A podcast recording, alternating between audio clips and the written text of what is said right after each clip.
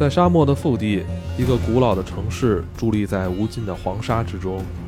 它就是被称为哈拉浩特的黑水城。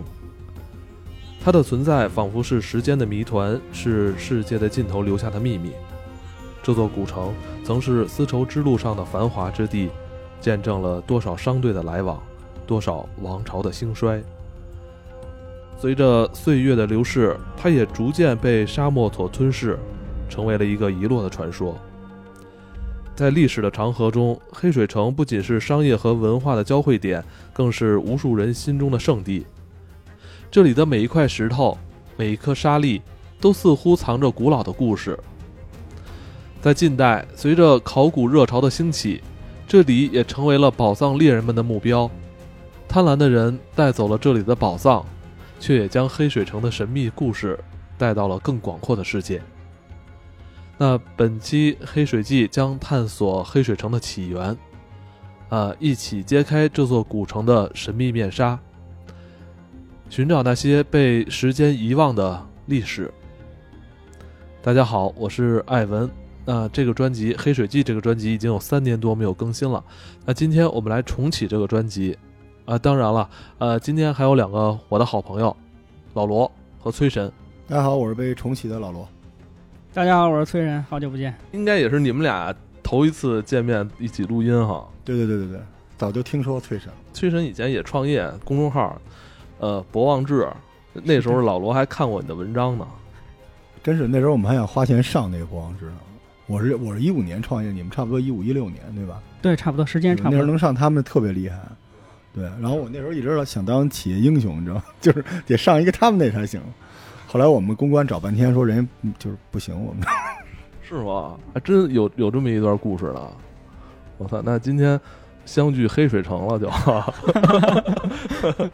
嗯，平时自己也做那个短视频是吧？现在是在抖音上做一个催人听书的号，反正也是有一段没更新了，最近要重启，是吧？那个主要是讲那个科技类的，这一段时间想做一些就是比较长的那个历史类的内容，嗯，然后正好那个他那个短视频它不适合那个特别长的内容，嗯，所以然后我想这么这一下好几年了没更新了，那第一个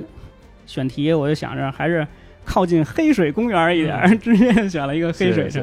城。对，而且这个也非常有历史意义，而且也是一个比较悲壮的故事吧。就是说，那老罗，你说你之前还去过这儿旅游的这个性质去的是吧？嗯，二零一四年就专门那时候想跑一趟丝绸之路，所以那时候自驾去，而且闹了一笑话。我不知道黑水城不是黑水国，因为黑水国在甘肃，黑水城在内蒙，差老了。所以我当时还等于绕了一大圈儿。我听你说，好像它现在是一个遗迹，但是风化的已经很严重了哈，差剩下的不多了。嗯，可以说什么都没有了。就那时候我们去的时候还没有无人机呢，它其实就剩一个框，里边全都被沙子埋上，只在一个角还有几个塔，但其他已经没有了。而且我们当时去的时候，有人说那个地方不是任何时间都能进的，我们特害怕，说怕进不去，过了收票的时间点，结果到那儿连收票的亭子都没找着。一个人都没有，然后我们自己在里边转了一圈就出来了，特别的荒凉。就是身处这个沙漠腹地是吧？现在算是一个遗址公园吗？还是一个什么什么样的一个单位？因为到现在应该已经过去六七年了，它当时就是一个公园，就是去的人附近的人都可以去，而且它在一个旅行路线上，从张掖一直往北开。所以很多时候，有时候去敦煌那条线的时候，你要多交点钱，他可能会带你去一趟。但是一问那导游，导游说：“哈，那就是大大土壳子，啥也没有那里边。”所以当时我去那时候还是挺心潮澎湃的。呃，黑水国其实，呃，某种意义上来说，它的艺术价值、文学价值、文艺价值是不低于敦煌的。它出土了那么多的东西，所以你就在风沙里边看见就剩三个破塔了。今天我们来听崔神给咱们讲讲，因为那个崔神在黑水城这块做了好多功课啊，咱们可以从头来说。我觉得那个老罗说的特别对，黑水城它出出现的那些文物、那些那个宝物，它所呈现的价值是不亚于这个敦煌遗书的。敦煌遗书可能后来我们也会说到啊，所以就是说这个黑水城它这批文物的出现，嗯，竟然引发了一个学科，就是西夏学。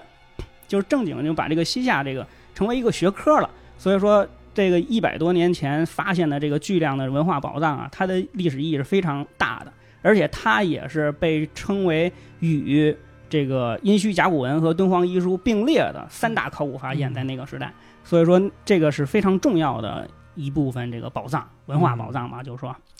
咱们嗯先听那个崔生给咱们讲讲这黑水城的这个起源吧。刚才那个老罗说过，你第一次去那儿还迷路了，是吧？它这个位置现在具体在哪儿啊？黑水城？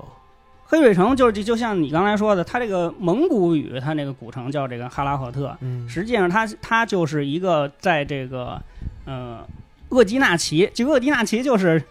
就是去看那个胡杨林什么的，就是经常会走过那儿。然后在那个阿拉善盟，然后这个黑水城它本身是始建于西夏，所以它为什么这个黑水城的发掘成为西夏学诞生的标志呢？就是这个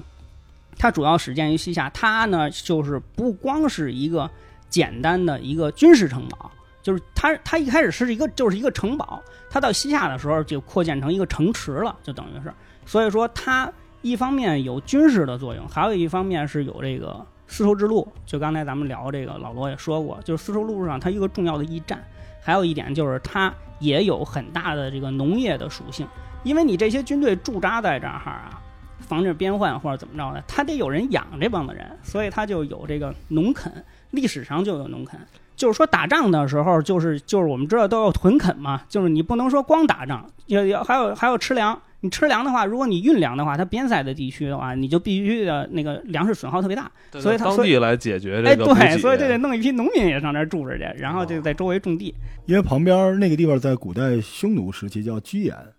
然后那个地儿原来有一个居延海，它是有一片地下水渗出的海的，但是后来天气的变化，包括那个地方，刚才崔生也说了，因为驻军的原因，就是人口暴增、过度开发，然后一下子这个绿洲又变回荒漠了，所以它才慢慢的荒。青藏高原包括西藏和青海，然后青海这儿不是高原嘛，它下来以后就是甘肃的这个河西走廊，这个河西走廊它就下来了，这就是一个那个祁连山，就非常高，然后再往下，它不就是这个河西走廊就平了吗？平了再往上面，再往下不就是那个蒙古高原沙漠和戈壁？然后就等于是祁连山上面的这个雪山这个水，它流下来以后，它就形成了一条河，就是这个黑水河，就是古代就叫弱水，就是所谓那个弱水三千什么的那个。这一瓢饮，这个这个这个黑水呢，它是就是我国的第二大内陆河，第一就是那塔里木河嘛，这不是现在塔里木河又流水了，说这个发发大水了什么的，这个是第二大内陆河，就等于是这个冰山上面的这个水融下来了，就是青海的这个融下来，它一直往北流，往北流的话呢，它就一直流流流到北方以后，就是这个黑水黑河，就是这个额济纳河，然后到最后呢，就是老罗说这个居延海。因为那个蒙古人，他们管什么都叫什么海子嘛，嗯就是什么北海、中南海什么这那，他就叫海子，就是居延海。有水的地方一般就会有文明，就是会有人跟这儿，不管是游牧还是生活啊什么的，就是说类似于绿洲啊对，这种。会围绕这片水域来开发。对，嗯所以它这个历史上它就是叫这个居居延居延文化或者居延文明，就是围绕着这个这个水系，围绕着黑水这个水系，就是一直在有这些人在这儿生存，嗯在这儿在这儿这个往来吧，就是而且这个呃像丝绸之路，它也一直会在这儿走，所以说它就是一个水草丰美的地方。但是现在来看，已经是所剩无几了哈。这个对它就是后来淹没了对而且这个地方最重要的是，它是一个民族交汇点，就是说这个青海地区啊，包括这一部分西藏和川西这一部分，古代就是叫羌人，就是古羌人，就是羌族。嗯然后呢，中原就是咱们这个汉族，还有北方的游牧民族，就是一般的像，就刚才说这个匈奴也好啊，蒙古也好啊，他们这些人，所以是这个三个文化碰撞的这么一块地方，这也造成了它比较繁荣，就是人往来穿梭的人比较多。因为我看到这个网上能找到这个黑水城的遗址的图片啊，它的这个建筑还挺特殊的哈，乍一眼看不知道好像属于什么什么文化的啊，但有点像咱们那个北北海那白塔。因为蒙古它信奉的是藏传佛教，嗯，哎，因为一会儿咱们说西夏也是，西夏它也是以这个佛教立国的，就是这个这个就是佛教是它的国教，出出土的这些宝藏里面大量的也都是佛经，所以你看它那个塔呀，就是就您说那个北海这个塔，就包括这个咱们这个承德避暑山庄他们这些风格，跟西藏藏传的那个风格是一脉的，就是因为清朝的那些皇帝他也是信仰的藏传佛教，所以他们这个风格你看着它是有点像。但是要真说到这个黑水城被发现，其实还是跟那个，呃，它这里边的宝藏，呃，流传于世有关哈。它其实这个黑水城是，呃，距今一百多年前才被发现的。当时的俄国人应该是来这儿窃取宝藏，由由他们来来发现这块这这个黑水城的是吧？对，那个时候正值是清朝的光绪年间嘛，那个时候国家衰败是吧？大清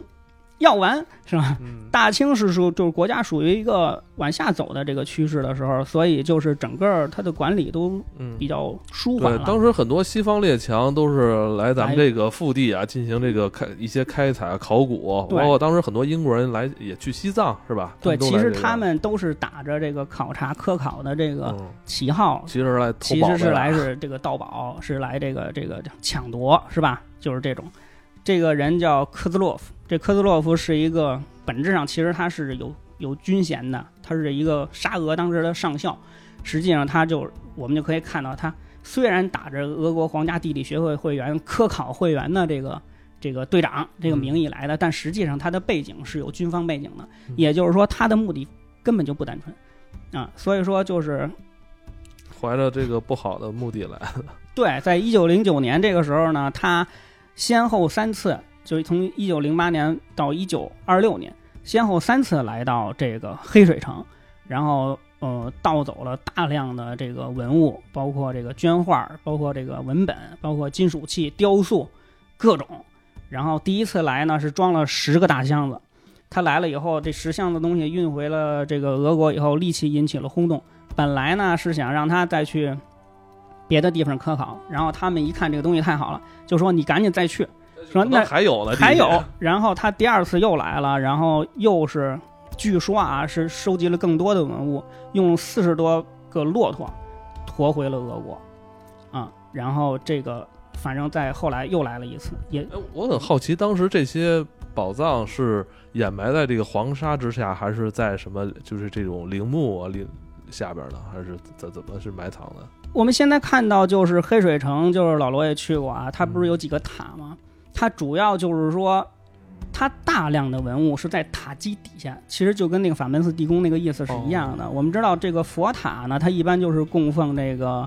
呃大德高僧的遗骨，或者就是这个埋藏这个大量的佛经，就是主要是这两个方向，就是佛塔的作用。所以说，有的佛塔呢是非常完完整的，底下埋藏着大量的这个经卷，还有大量的文物。城里面呢，因为由于由于它是属于沙漠地区，比较干燥，其实这个有点像图坦卡蒙那意思，所以它的东西不容易被损坏。就是你看啊，现在的织锦，像这种这个像这种我们的那个叫丝绸是吧？丝绸之路嘛，就是这个类型的东西，往往是在呃这个新疆啊，或者说是这个青海啊，往往是西部这些地方出现的比较多。为什么呢？因为它那地方不容易坏，你本质上它是蛋白质，所以它特别容易坏。包括纸本的东西，它为什么在黑水城啊，包括敦煌啊能容易留下来，就是因为那个地方它比较干燥，它容易保存。它被沙子一埋上以后呢，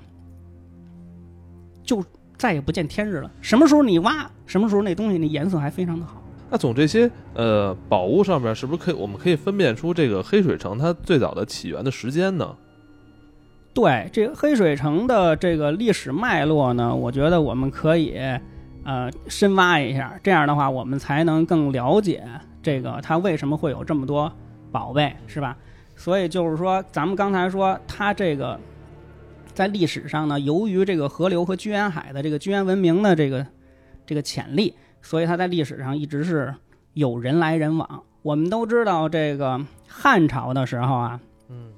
有一个大将叫霍去病，是吧？嗯大家都知道这个逐匈奴于漠北，然后封狼居西，是吧？嗯但是在这个之前呢，霍去病还有一个重要的贡献，就是建立这个河西四郡，就是河西之战，一个是漠北之战，一个是河西之战。嗯其中他第二次的河西之战呢，就是绕过居延海，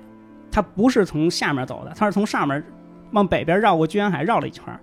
所以霍去病在这个地方斩首了匈奴的首级三万两百骑，就是就是草原民族是这样，你跟他打仗啊，你不能想着把他打跑了，或者你给他追到哪儿去了。你像咱们这打仗，一上我占了这个城池就完了，他不是那样，他是游牧的，对他游牧，对你必须得消灭他的有生力量。如果你要说给打跑了没用，他过两天又回来了。所以这个霍去病这个两万多级的首级啊，就把这个匈奴呢给打跑了，打怕了。所以他就在这个河西走廊建立了这个河西四郡，就是这个敦煌、武威、张掖、酒泉，是吧？这个就是说，你就即便是说咱们历史上说张骞凿通西域，是吧？就是如果你没有真正把这个路上这个丝绸之路这个问题给解决了，甘肃这个问题、河西走廊的问题没有解决的话，你去了也没什么最大的作用，你还是得人能过去，是不是？对我那时候去酒泉看卫星，今年四月份就是去的甘肃。甘肃你知道这俩字儿的来源，甘就是甘州，就是现在的张掖；肃就是肃州，就是现在的酒泉。所以当时张国毕业，汉武帝开了四郡之后，这个地儿是等于把匈奴的人的地儿给抢下来的。这原来不是咱们的地方，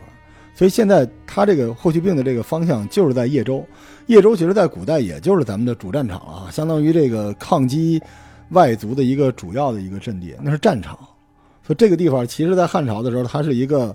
前线，对，而且兵营。对，而且原来也是匈奴的地方，对所以等于是我不光要把他们打跑，还要把这块儿给经营、建立、管理起来，是吧？这样才能起到这个呃长治久安，是吧？是，所以这个时候就开始，汉朝的时候就开始在这儿屯田，就开始把老百姓这个像我们农耕文化的这些老百姓往这儿往这儿屯田，就是这个地方就开始从纯粹的游牧民族跟那儿放牧溜溜达这种这种文化，开始往农耕文化的这种艰巨的这个方向发展，这为为未来它有深厚的这个文化基础和这些宝藏打下了这个比较早的基础。而且那个时候，它就被称为这个土地肥沃的粮仓了。就是那个时候，主要是我们在经营这块儿的时候，是用农耕的方式去经营这一块儿，而草原民族呢，是以放牧放牧的方式。黑水城建立之前，已经是汉朝在进行管理了，是吧？对，但是它在历史上会有不同的流变。它是这样，咱们刚才说了，这个青海这块地方啊，是羌人主要在经营这个地方，就是咱们就是把那个少数民族都用一些那个不好的词儿来形容他们，什么匈奴、鲜卑、羯底羌是吧？所以这个羌族人呢，他们来经营这一块，羌族人他们跟那个吐蕃他们的关系也是很好的，就是跟西藏他们这帮人关系也很好的，所以他们历史上呢，就是呃，一直是这些人在这块儿生活吧，就是土著人，就是这个就是这个羌人。那么他这个黑水城最后他的基业的起点呢是西夏人，西夏人是什么呢？他就是党项羌，嗯，他就是党项人。这个党项人就是羌人的一支，就等于是啊，就等于是羌人的一支。他这个汉朝结束了以后呢，就到了这个东汉末年分三国，是不是？这时候是不是那个汉朝已经对他管理性就没有那么强了？是不是？对，然后就是汉朝结束了以后，就变成这个魏晋南北朝时期了。这个时候呢，就是匈奴、鲜卑、羯底羌，就是所谓五胡乱华，就是大量的胡人、大量的少数民族的人开始进入到中国的北方。就是咱说现在中国北方是咱们现在心中的中国北方啊，那会儿是没那会儿是谁占了算谁的啊。然后其中就是东胡的鲜卑人的一支呢，就也进入了这个北方。鲜卑人主要有三部，有有三个部分的人，他们比较强大。一个就是慕容氏，慕容复他爹是吧？慕容博、乔峰啊，就是他一个慕容氏，一个宇文氏，还有一个就是拓跋氏。哎，拓跋氏就后来的北魏啊。然后这个慕容氏呢，慕容鲜卑呢，在北方这么多民族的这个这个混战的过程当中啊，不怎么占便宜，然后他们就就跑了，被打打到了这个就是青海羌人这个这个这个地方，他就在这份这个地方经营，因为这个地方他不靠近这个北方最乱的、这实力最强的这帮人这，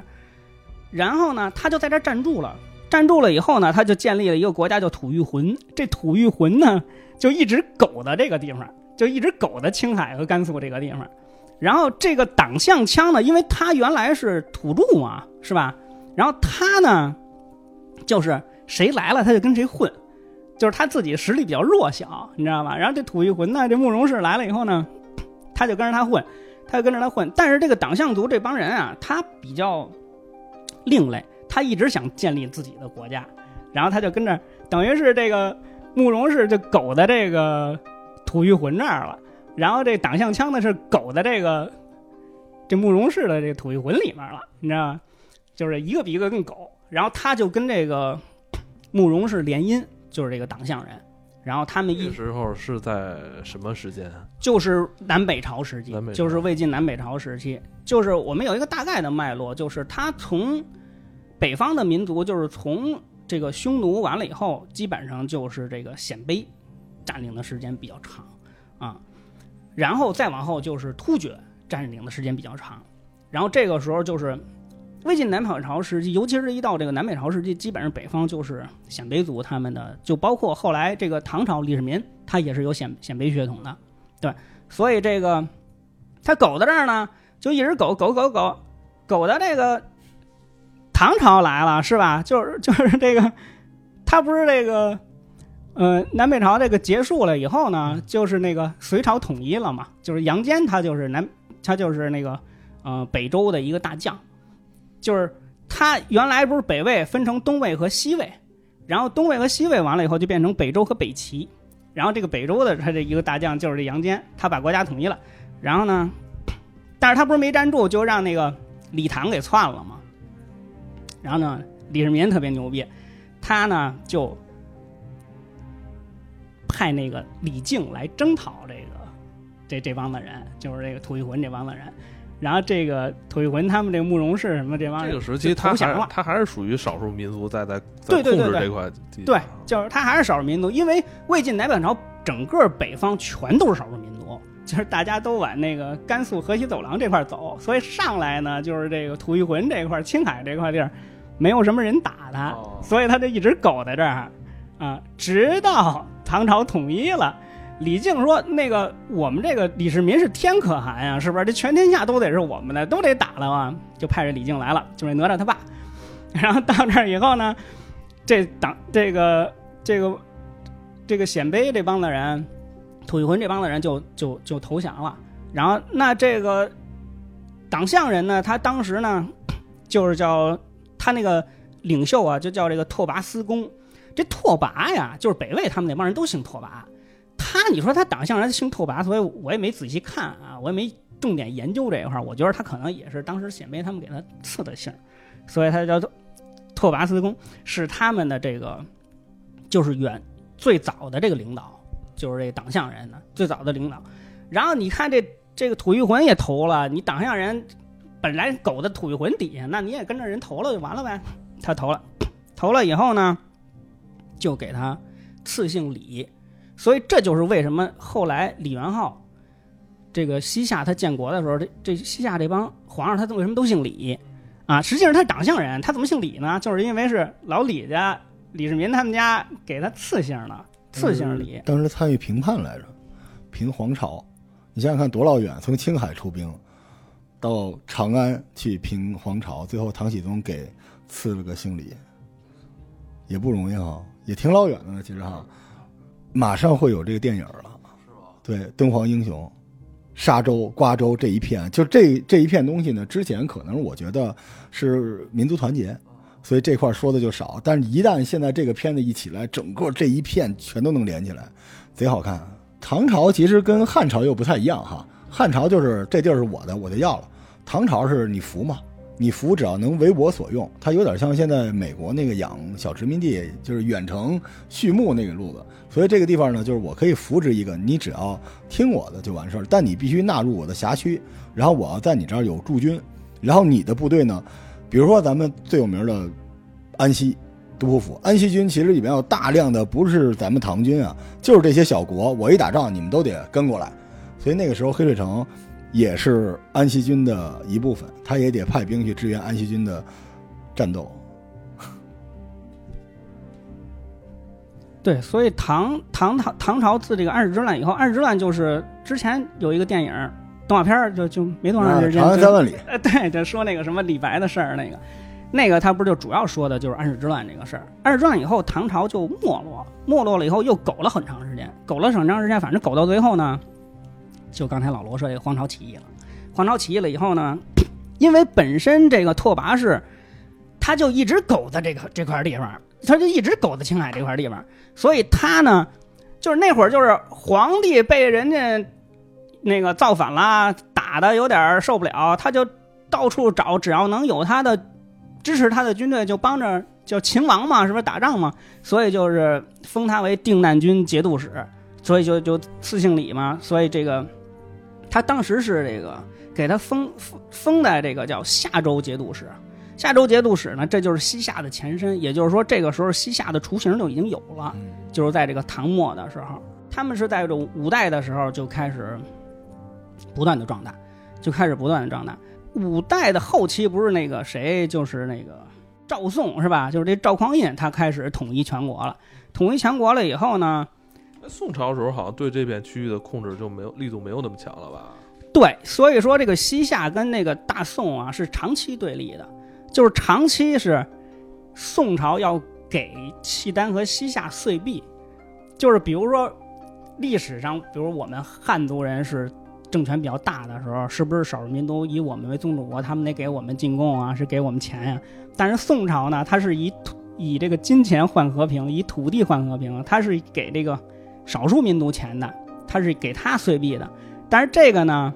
我们不是这么说的。宋朝人说我赏赐西夏多少多少这个银绢，多少多少万两，然后他管他叫西夏，但是西夏自己不说他是西夏，他说我叫大夏，知道吧？可以但但是但是其实这个事儿也是历史上一个特别大的争议，就是宋朝无论是给西夏这个岁币啊，还是说给辽国岁币，但是你得看看划算不划算啊。当然，如果说你说中国的气节来说，那我绝对不能给外面人钱。但是实际上，你知道宋仁宗这一朝有说他这个 GDP 一年是一亿六千万两，但是现在考考证也考证的不是特别精准，但至少六七千万两肯定有。你给西夏一年的岁币是一万两，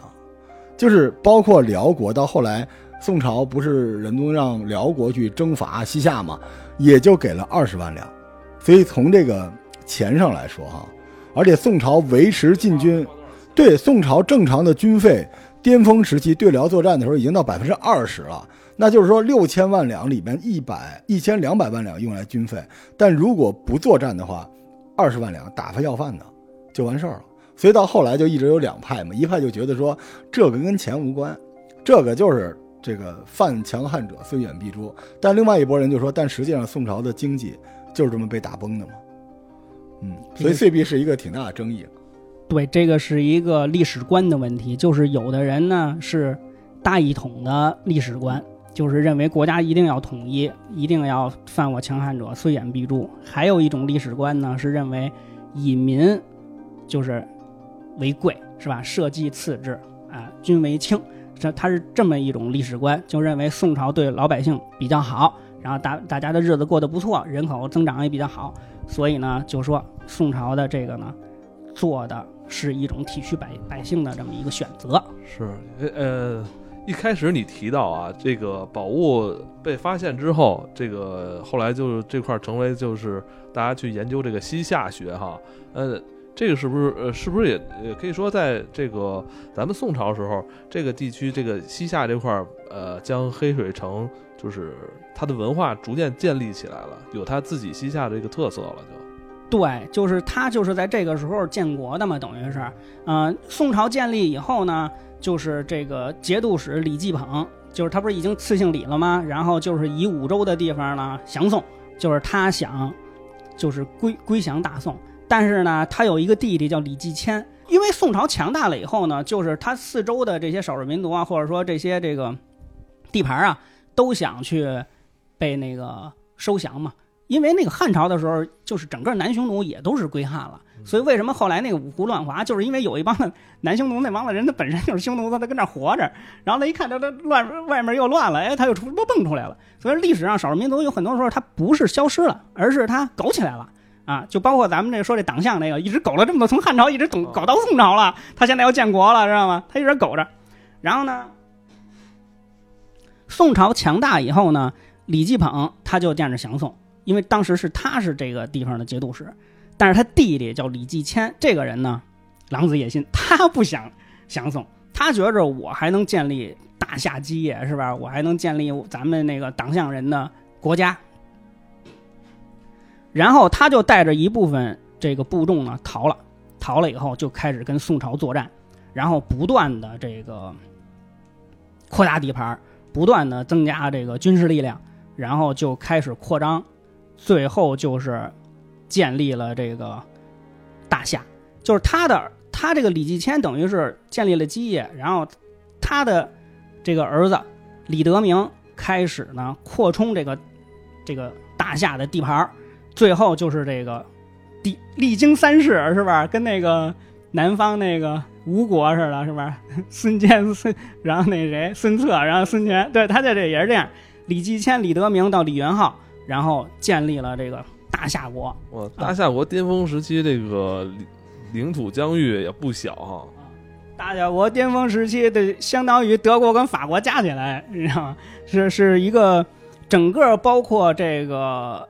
就是现在的这个甘肃，包括这个青海的一部分，包括这个宁夏啊，宁夏，嗯包括这个内蒙的一部分。就它为什么叫宁夏，就是因为一会儿咱们讲的后来那个元朝给它平了以后，就因为他们家太闹腾，所以说让它安定一点儿，所以叫宁夏，你知道吗？所以就是，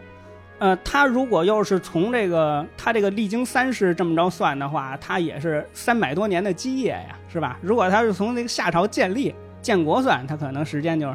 呃，一百多年就就没有那么长，但如果按照那个建立的话，它就是也是三三百五十年的基业，然后所以它建立以后，它就开始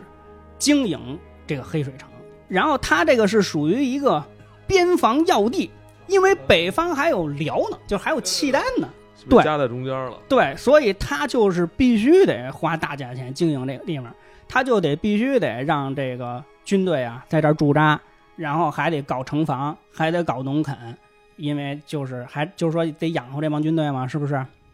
他当时这个黑水城是不是主要是为了防大辽啊？对，包括辽国人呀，包括后来的元朝啊，都有可能打他呀。北方的少数其实西夏跟辽作战是很多的，因为当时宋朝特坏，后来就是我不跟您说那个，我给你追加到二十万岁币，你不是牛吗？是吧？你就去那个，你去打下去。我看咱们。好像历史上咱们跟西夏发生那种大规模冲突不多哈。一开始，一开始还是有雄心壮志的，想去干人家，带着二十万，结果被铁鹞子给抹平了。一战，咱们整整个那个西北方面军死了四个主将，所以后来就学坏了嘛，索性就让辽去打。而且其实西夏是不对宋称臣，但是他是从属于大辽的，西夏。是算大辽的属国，他的王子娶的公主不是咱们宋朝的，是辽的公主，所以咱们宋朝说你不是牛逼吗？是吧？那你去处理你小弟去，我们多给点钱行吗？然后辽国说行啊，那我去吧。结果也没处理了，而且差点兴宗还差点被西夏给干了，所以等于这这回呢，就等于被宋朝人给算计了。哎，少数民族的这个军事力量是。跟三国似的，真是哎！你知道那个铁鹞子这个特别有名啊，重甲骑兵这个词儿就是从契丹的军队来的，是辽国对契丹发现人家重骑兵好使，他就弄了铁鹞子，直到后来铁浮屠出来，他才不行的。呃，因为这个时候在这个西夏的时候，他把这个地方弄了叫黑水镇燕军司，就是它是一个军事重镇，等于是，然后这个地方都他就是防这个呃元朝人和这契丹人。然后他这个我们都知道，少数民族他就是非常的英武善战。宋朝人呢，咱们的人呢，就是繁衍生息、精耕细作。他那边产马是不是？对，所以他比较强，盐什么的都是他就是物产还是比较丰富的。而且你知道这个西夏啊，他一共就三百万人，就是这个人口，但是他军队有五十万，所以他是很猛的啊。他是必须参军。他那个基本行军单位叫超，就是特好玩。到那个村里说，哎，出来俩男的，然后这个身体比较雄壮，走跟我当兵去。另一个呢，另一个去配合他，也去当兵，就俩人都抽走了。那咱们说一开始这俄国人找到的这些宝藏，都是出土于这个时期的呀？对，其实这个虽然说后来元朝也有经营啊，但是实际上它主要的这个东西呢，都是反映西夏历史的东西。因为这个时候有驻军的话，你就得有军，就是军事上往来的文书。而且他，你想他跟契丹也好，辽也好，包括西藏和这个汉朝也好，它都有这个勾连，它都有关系。所以说，它这里面各种各样的文字的文书都有。然后它也得有府衙呀，因为这个也有人住在这儿嘛。所以说，它包括这些什么店铺啊、什么寺庙啊、驿站呀、酒店呀、啊什么的这个街市啊，所有东西，它麻雀虽小，五脏俱全。所以说，这个时候。他从西夏这个鼎盛时期建立这个城啊，一直到这个呃后来啊，就是淹没在这个大漠之中啊，它也持续了两百多年呢，嗯，所以说就是积累了非常厚重的这个历史上保存了非常厚重的文物啊，但是这些东西呢，由于被后来淹没了以后，所以在发掘的时候，一股脑全给弄出来了。在西夏鼎盛时期，黑水城呃已经不算是一个单纯的军事要塞了，它已经逐渐变成了一座经济文化都较为发达的一个繁荣城市。呃，但黑水城真正兴盛时期，我想应该是在元代。呃，它作为这个丝绸之路的一个重要节点啊，黑水城在元代也是获得了前所未有的发展。元朝时期这片土地所发生故事，我们可以留在下一期。